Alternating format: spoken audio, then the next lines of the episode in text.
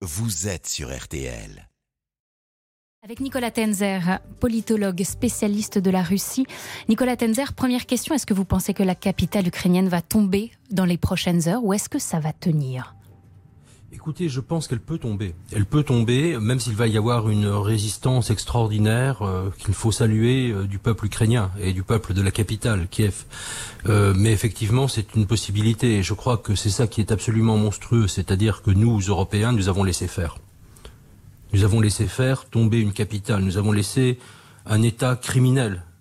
C'est pas la première fois que nous avons la réalité, que nous connaissons la réalité de cet État criminel. On l'a vu en Syrie, hein, avec euh, quand même euh, des crimes de guerre, euh, même pires, en étendue que ceux de Daesh. On avait eu les 14 000 morts en Ukraine. On avait eu déjà en 2008 20% du territoire géorgien qui sont toujours occupés, saisis par la Russie.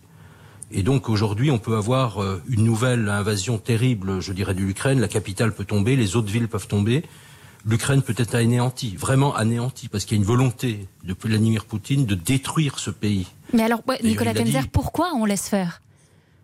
Mais Parce que nous sommes faibles. Parce que nous sommes faibles et que nous avons été absolument non intelligents par rapport à cela. Nous étions nombreux, y compris euh, d'ailleurs Caroline Fourest ici, euh, à dénoncer tout cela depuis très longtemps, à avertir, à appeler à l'action.